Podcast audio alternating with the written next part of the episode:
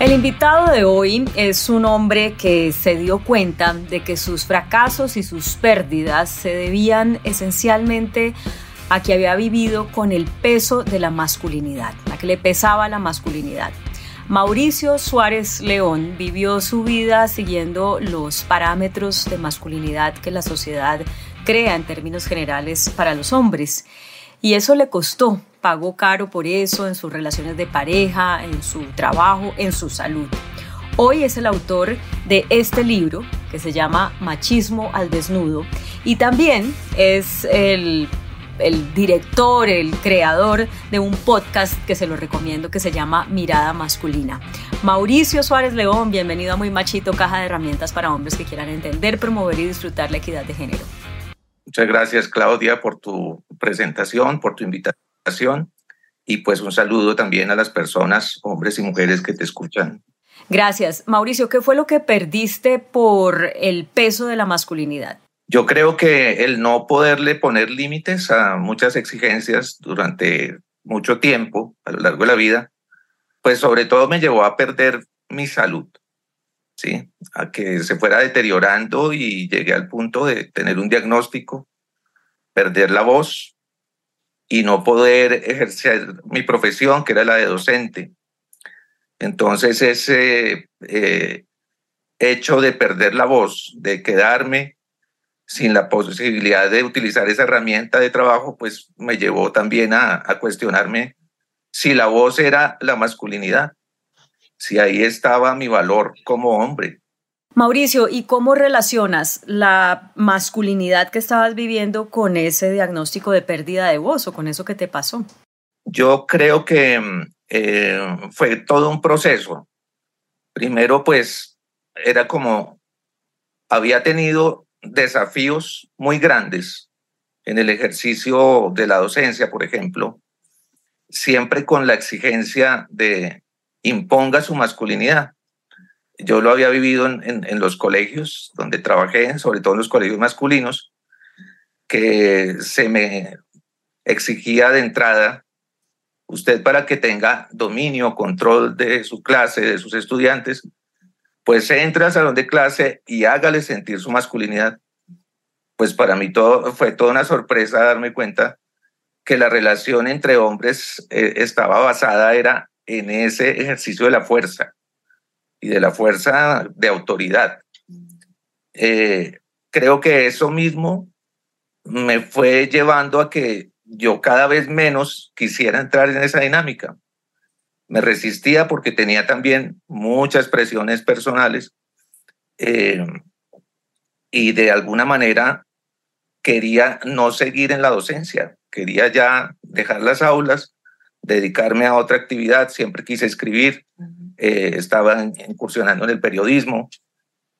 Y de pronto, pues aparece esa situación de un diagnóstico donde me dicen, algo le pasó a usted ¿sí? durante mucho tiempo y seguramente tiene que ver con algún tipo de afectación que también puede ser emocional. Entonces ahí entendí, claro, el estarme forzando a encajar dentro de ese molde de la fuerza, de la competencia, de la exigencia y de sobre todo no mostrar la vulnerabilidad, era lo que me llevaba a ese momento de sencillamente decir, no va más mi cuerpo, mm. ya no soporta más esa presión. ¿Cuántos años fuiste docente? Fui docente durante 15 años. Son 15 años en los que además fuiste docente en colegios, eh, entiendo la mayor parte del tiempo en colegios solo de hombres, ¿verdad? Sí, la mayoría fue en, colegios masculinos. Inicié eh, en colegios masculinos y terminé en colegios masculinos mi recorrido docente. Y bueno, eh, para que el público lo sepa, porque no todo el mundo es de Bogotá y cuando uno menciona, por ejemplo, el San Carlos o el San George, o, pues la gente no necesariamente entiende qué tipo de colegios son, pero son colegios eh, de, de, familias con bastantes recursos o digamos con holgados recursos y ahí hay una formación de la masculinidad muy particular. ¿Qué nos puedes decir tú, habiendo sido parte de esas, digamos, esas parte del, del, de la estructura del sistema social? Eh, de cómo se forma la masculinidad de estos jóvenes. Yo creo que em, los colegios y la formación de hombres específicamente muestra mucho de cómo pensamos en la sociedad que se forman los hombres. Eso es casi como eh, nacer hombre, es ya nacer con una cantidad de prebendas o de beneficios que casi que no hay necesidad de demostrar realmente eh, pues que se es hombre, ¿no? es simplemente ejercer un poder.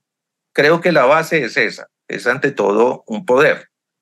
Y el eh, ocupar esa, o el tener esa condición de ser hombre, ya lleva a que pues se espere que sea competitivo, que sea fuerte, que no se deje los demás, que frente, ¿no? Como decimos popularmente, o, confronte eh, cualquier tipo de oposición o contradicción y pase por encima de ella. Ese tipo de, de prácticas son las que definen la masculinidad. Vivimos una masculinidad absolutamente machista en ese sentido. Y eso lleva a que las relaciones entre hombres sean unas relaciones también de mucha violencia, de mucha agresividad, de solamente reconocer al otro si es superior en la fuerza y en la fuerza física. Eso es un, un componente. ¿Nos, nos podrías eh, compartir alguna anécdota o un par de anécdotas de cómo se eh, va inoculando eso en el sistema educativo, esas situaciones que son como tan normales y que van marcando la vida de un muchacho desde que entra en kinder hasta que se gradúa en 11, eh, y, pero que en últimas marca eso que tú acabas de decir? Por supuesto, pues una que es muy común, que yo creo que todos la vivimos, incluso los que estudiamos en colegios mixtos, pues es el hecho de que el, el ejercicio del cuerpo, la actividad física, digamos, que es la que hacen los estudiantes en un recreo, está centralizado siempre en la fuerza, en quién se apodera del espacio del patio de recreo. Y quien se apodera de ese espacio, eso es algo que los adultos generalmente no vemos, tiene un control territorial tiene un control sobre el único espacio en el que se, se podría estar desarrollando más libremente la personalidad. Entonces, el grupo que controle el territorio impone también las dinámicas. Y eso es común. Y es el que impone también a quién se le acepta, a quién se le rechaza, a quién se le hace bullying, eh, a quién definitivamente eh, lo presionan tanto, y es algo que viven mucho los estudiantes y creo que cada vez más al punto que diga, yo no voy a, intentar pertenecer a esto. ¿sí? La, la, identidad masculina creada a través de la manada, ¿no? del grupo, es muy fuerte. Entonces, por pertenecer al grupo, por ser aceptado en el grupo, que bien puede ser el grupo deportivo, el grupo eh, que tiene más popularidad, el grupo que goza de ciertos beneficios, eh, dentro de lo que constituye la masculinidad, pues ese grupo es el que va a ser proyectado a tener ese poder, que es algo muy simbólico, ¿no? Mm, y eso se va replicando después de que se gradúan en las universidades y en los sitios de trabajo y en la sociedad en general. Mauricio, me, pregunto por qué con tanta experiencia en docencia, con tantas herramientas pedagógicas, cuando tú haces esta relación entre estoy perdiendo mi voz, por ende mi trabajo y la masculinidad que estabas viviendo, decides reconvertirte o desaprender y reaprender por fuera de ese sistema en el que venías? ¿Por qué no quedarte en el sistema para transformarte tú y transformar también el sistema? Eh, no, yo, yo creo que la intención sí sigue estando, pero me di cuenta, claro, esto está tan estructurado, tan arraigado, que hay que trabajarlo muy a profundidad. ¿sí? No, es, no es un cambio superficial o no es un cambio que se pueda dar tan fácilmente, y lo digo porque, pues, en mi proceso de, de trabajo con la masculinidad, yo empecé asistiendo también a, a, grupos de hombres que se vienen trabajando en lo personal, que se, se vuelcan hacia su sensibilidad, que se abren a la expresión. Y me encontré con lo mismo. Igual sigue siendo una forma de encubrir pues ese deseo de competir con el otro, eh, pues de reconocerse y fortalecerse en la masculinidad, pero sin tener en cuenta tampoco las relaciones de género sin tener en cuenta lo que los hombres hacemos. Entonces, hablar simplemente de cómo nos sentimos no es algo que nos permita avanzar mucho en esa búsqueda de una masculinidad más sana. Y creo que el, la intención, por lo menos, de, de Machismo al Desnudo, del libro, sí fue acercarme a esos hombres que se pueden identificar con alguna circunstancia de vida, que generalmente es eh, la circunstancia crítica, ¿no? El hombre que pierde el trabajo, el hombre que se separa, el hombre que tiene una afectación de salud, el que está en una condición social que de pronto no le permite pensarse funcionalmente y mostrarle que esa masculinidad, esa forma de vivir como hombres siempre con esa presión, pues también nos afecta. Y que el cambiarla, pues no va a venir simplemente de, afuera, ¿no? Va, va a depender mucho de la capacidad de cada individuo también de confrontarse, de revisar qué es lo que está mal y de comenzar a tomar medidas para cambiar lo que le esté afectando. Bueno, y por eso quiero que dediquemos unos minutos a que nos compartas tu proceso personal, porque eso que acabas de decir no es fácil, es como cuestionar todo lo que uno ha sido toda la vida y cada pequeña y gran decisión que uno toma en su día a día y, de pronto descubrir que, que, todo está mal, ¿no? Entonces, no sé cómo desde tus propias anécdotas nos puedas eh, contar cómo has hecho ese proceso de desaprender y volver a aprender a ser hombre ya con la conciencia de cuál es el hombre que quieres ser. No ha sido fácil y por eso, bueno, quizás mi punto de partida es, antes que nada, necesitamos reconocer en sociedad que el machismo no es una forma de pensar, no es una ideología. No se trata simplemente de que yo ya tomo parte activa en, las labores de la casa, o que soy un papá sensible, o que me permito ya reconocer también mis dolencias físicas y demás. Se trata más de las actitudes que tenemos. Y en eso hay que romper paradigmas desde la vida cotidiana, desde el diario vivir. Entonces, desde cosas tan simples como permitirnos hablar los hombres de cómo nos sentimos, que ya es un avance, a, cosas más complejas, ¿no?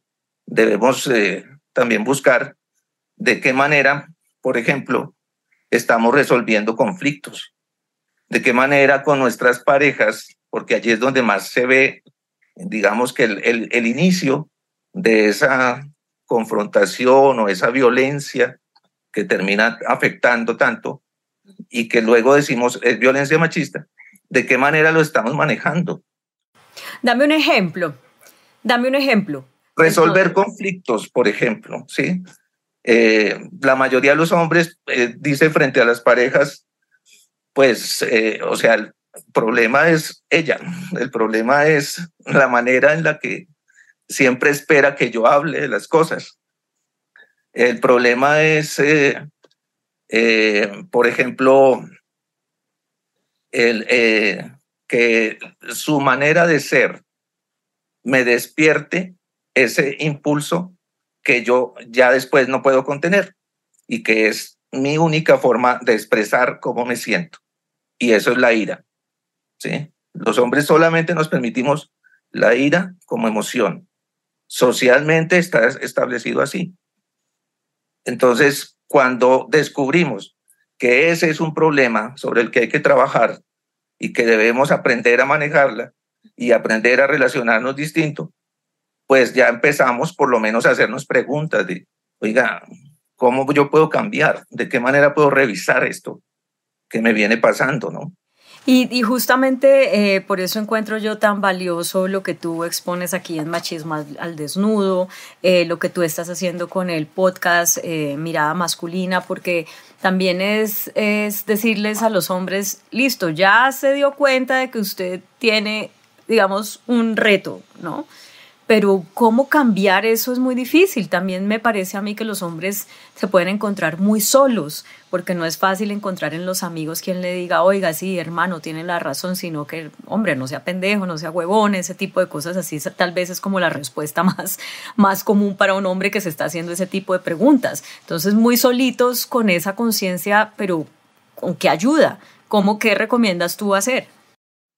Pues precisamente eh, yo he estado mirando en, este tiempo, después de la, publicación del libro, muchas experiencias en otros países, especialmente latinoamericanos. México, que tiene las mismas situaciones de machismo, de violencia, de feminicidios, pues nos lleva 30, 40 años de, de, eh, delantera en ese proceso y sin embargo se siguen encontrando con la necesidad de que los hombres, más allá de cambiar externamente sus actitudes, reconozcan que necesitan un proceso, y esto es un proceso reeducativo. Sí, es un proceso que la deconstrucción no es un curso, no es un taller, no es un retiro, no es algo que solamente pasó una vez en la vida y ya lo logré. Es un proceso permanente de revisión. Y eso solo se logra si existen programas que lleven a que los hombres estén en espacios seguros, confiables, donde puedan también manifestar sus inquietudes.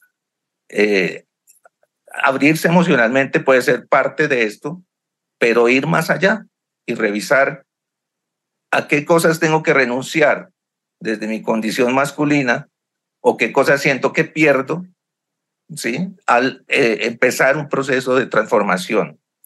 Generalmente el gran temor, fíjate que siempre esto viene, es eh, sobre todo por situaciones de pareja, porque como la pareja es quien mejor conoce a la persona, casi siempre viene de reclamos o insistencias que su pareja le ha hecho al hombre sobre póngase pues pilas con esto porque esto nos está afectando.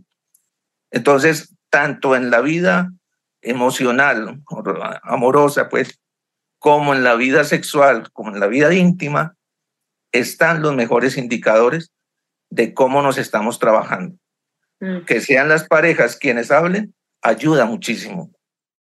Mauricio, em, tú hablabas hace un momento de, claro, esto es un proceso y esto tiene unos, unos costos. En el caso tuyo, ¿cuáles son los costos? Porque muchos hombres dirán, miércoles me voy a quedar sin amigos o ahora eh, voy a aparecer ante la sociedad un, bobo. Eh, ¿Cuáles son esos costos y también cuáles son las ganancias de empezar ese proceso de transformación? Todos los temores eh, que tú mencionas existen y los seguiremos teniendo, a pesar del tiempo que uno lleve en el proceso. Claro, siempre hay el señalamiento de, ¿sería que tenía una tendencia homosexual? ¿Será que por hasta ahora salió del closet, etcétera? Por ahí empieza y ahí sigue, ¿no? La línea.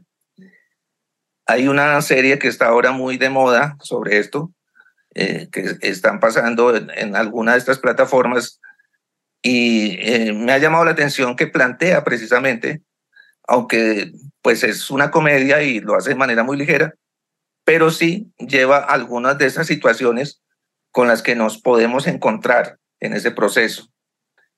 El asunto es... ¿Cómo es que se llama? ¿Cómo es que se llama para decirle a la gente? Alguien me la recomendó, yo no la he visto. Esa se llama eh, Machos Alfa. Exacto. Machos Alfa es una serie que está en Netflix, en la plataforma. Es interesante para empezar una conversación sobre esto y para que los hombres también tengan una idea de cómo poder ir modelando su proceso. Entonces, yo creo que ayuda muchísimo el hecho de encontrar que hay otros hombres que están en ese proceso, que han dado un paso adelante. ¿Cuáles son las ganancias, Mauricio? de, hacer esto? Ante todo, pues yo sí eh, lo he visto, pues eh, en la experiencia personal, como en, en la de hombres que ya han caminado también en esos procesos, es encontrar ante todo más equilibrio para la vida. El beneficio inmediato es quitarse la presión de encima, porque esa presión para muchos es asfixiante, ¿no? La presión de la competencia en el trabajo, la presión del éxito profesional, la, la presión de ser el proveedor para quienes asumen ese desafío y empezar a hablar de qué manera podemos, sin dejar de ser hombres, seguir viviendo y de manera un poco más feliz, ¿no? Ese es como el, objetivo. Bueno, eso, eso, eso, es muy significativo. Ojalá la, la, gente lo comprenda de esta manera. Mira, se nos va acabando el tiempo. Yo tengo un par de temas que no quiero dejar por fuera. En mirada masculina, tú planteas la mirada masculina eh, como una mirada sobre la mujer diferente a la que se tiene ahora. No sé si estoy sintonizada contigo en esto, pero eh, uno como mujer siente que los hombres generalmente lo miran primero como un como un ser carnal, ¿no? Como alguien con quien eventualmente pueden tener un encuentro sexual o no, pero eh, alguien a quien califican por eh, el tamaño de su gusto, sus nalgas, su cintura, su belleza, etc. Y, eso se da de una manera, digamos, muy orgánica, ¿no? No es que los hombres, ni, y las mujeres también lo hacemos, no es que uno diga, voy a ver a las personas por su aspecto físico, voy a ver si me acostaría con ellas o no. Se da porque la sociedad como que nos, nos formatea de esa manera. Cuando tú planteas cambiar la mirada masculina hacia las mujeres, ¿cómo se hace eso? O sea, ¿cómo se reformatea eso para ver a las mujeres de una manera distinta? Yo creo que tenemos que empezar por el porno, por simplificar esa visión que nos ha impuesto la sociedad y que en las nuevas generaciones es tan fuerte de la sexualización de la mujer. Y empezar a ver también lo que las mujeres han ido constituyendo como su identidad, porque eso es algo que pues socialmente no es tan visible y por eso es tan importante hablar de las relaciones de género. ¿Sí? Que podamos decir pues a partir de cómo las mujeres eh, se han empoderado, han desarrollado también eh, mejores alternativas para sus vidas, eso nos enriquece como sociedad. Y debemos verlo como un valor, no como un ataque entonces a los hombres y no como una pérdida entonces de la posibilidad de acercamiento. Los casos más recientes, por ejemplo, que están muy sonados de acoso, de, eh, bueno, este abuso sistemático de poder de algunos hombres, incluso en medios ha pasado, pues llevan a pensar también qué importante es comenzar esa conversación para que podamos decir, entendemos que hay unos límites, entendemos que podemos seguirnos gustando y atrayendo, pero hay un consentimiento, por ejemplo. Ese concepto es bien importante los hombres no lo manejamos. Creemos que entre más aproximación, entre más insistencia, en algún momento va a haber concesión, ¿no? Entonces, entender los límites, entender eh, el, lenguaje también con el que se expresan ese, en ese intercambio las emociones es súper importante. Pues justamente, muchas herramientas. Justamente ese era el último tema que quería tratar contigo, Mauricio, además porque tú fuiste docente, como ya nos explicaste, y varios de los casos recientes es que se han conocido es con personas eh, que han ejercido la docencia. Y, fíjate que las respuestas, yo no quiero aquí eh, mencionar los, los nombres porque es que creo que es, estos casos que salen son simplemente como la, el, el espejo de lo que es súper natural, que les pasa a muchos hombres y a muchas muchos hombres docentes y a muchas estudiantes mujeres. Pero a lo que iba es, fíjate que las respuestas son, bueno, yo era un hombre de mi tiempo, yo ahora ya entiendo que las cosas son distintas. Eh, y las consecuencias, pues evidentemente son, ya no se puede tener una oportunidad laboral que se iba a tener, eh, se corta, digamos, la proyección profesional que depende mucho, está muy ligada a ese prestigio eh, de ser un hombre que entiende estos temas de género. Y yo me pregunto qué tanto, qué tan útil o ves tú que puede ser esto que llamamos el escrache, es decir, que las mujeres digan con nombre propio en redes sociales o en entrevistas, fulano de tal me hizo esto y aquello, sin ir a la, a, la, a, la, denuncia judicial porque no confían en el sistema, porque ya sabemos que revictimiza, porque ya sabemos que hay impunidad en últimas, el scratch a los hombres les sirve para tomar conciencia y cambiar ese comportamiento o pararlo? ¿O lo que esto va a hacer es crear más esa brecha y, digamos, eh, eh, consolidar una guerra entre hombres y mujeres que, que, que ya va a ser, digamos, irreparable? ¿Cómo lo ves tú? Yo creo más lo segundo, Claudia, porque los hombres afectados por la vergüenza social no dejan de ser hombres, como han venido siendo hombres, y no encuentran precisamente lo que tú decías al comienzo, esa, ese elemento extraño o ajeno, porque para ellos está absolutamente naturalizado. ¿sí? Es parte de lo que culturalmente nos han enseñado que eso es ser hombre. Ser un conquistador y para un profesor es muy fácil seducir estudiantes con la palabra, con el poder también de la diferencia de edad, etcétera. Pues eso es una forma de ser exitoso como hombre. Entonces lo que tenemos que revisar es el modelo de masculinidad con el que venimos trabajando, con el que venimos siendo hombres. Por eso es tan importante para mí también visibilizar que hay otras formas de ser hombre, que el machismo no es la masculinidad. El machismo es lo que recibimos como la herencia cultural. Pero la masculinidad también sabe cuidar del otro, también sabe amorosamente relacionarse, también sabe cuidar de sí mismo, también sabe reconocer diferencias. Eso también lo pueden hacer los hombres. Entonces, en, ese, en, esa medida creo que eh, sí es importante hablar en primera persona como responsable de esos señalamientos o esas acusaciones cuando se reciben y reconocer pues qué es lo que hay ahí detrás, ¿no? Para poder avanzar, porque si no simplemente termina siendo una actitud eh, exclusiva de ese personaje o de esa persona y no algo que entre toda la sociedad hemos concedido como natural. Mm. ¿Qué les dirías tú a las mujeres que están haciendo Scratch y a las periodistas que de alguna manera también lo, lo, propiciamos, ¿no? Porque, pues, porque recibimos esas denuncias, las sacamos al aire.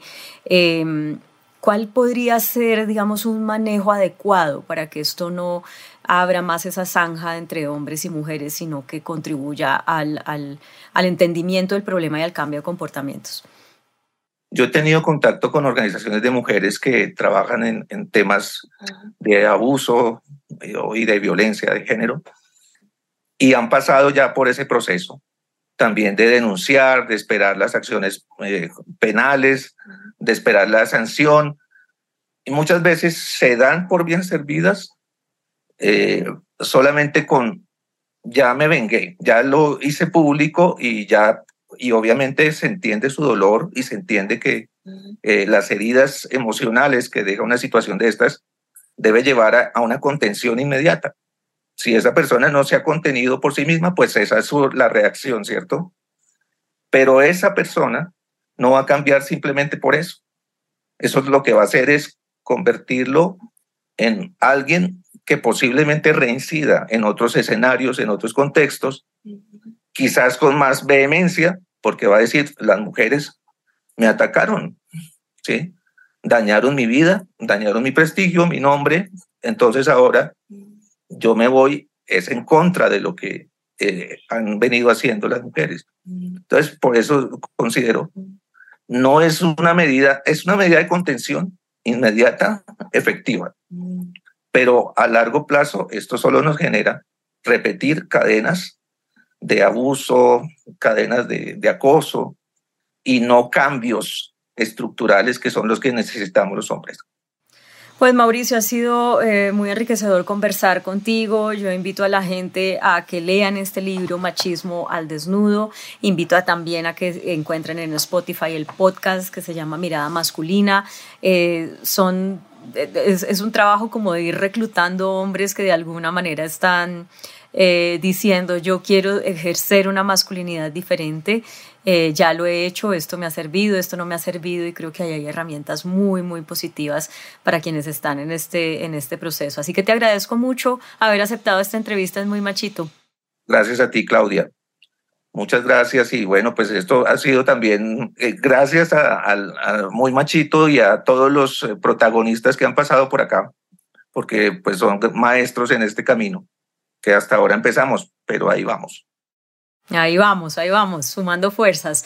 Gracias Mauricio, hasta la próxima y a ustedes también muchas gracias por haber escuchado este capítulo de Muy Machito, caja de herramientas para hombres que quieran entender, promover y disfrutar la equidad de género. Recuerden que nos pueden seguir en Instagram, estamos como muymachito.co y que pueden entrar. Ah, no te pregunté, ¿cómo te fue haciendo el machistómetro? Me fue, yo creo que bien para mí, que fue quedar en purgatorio.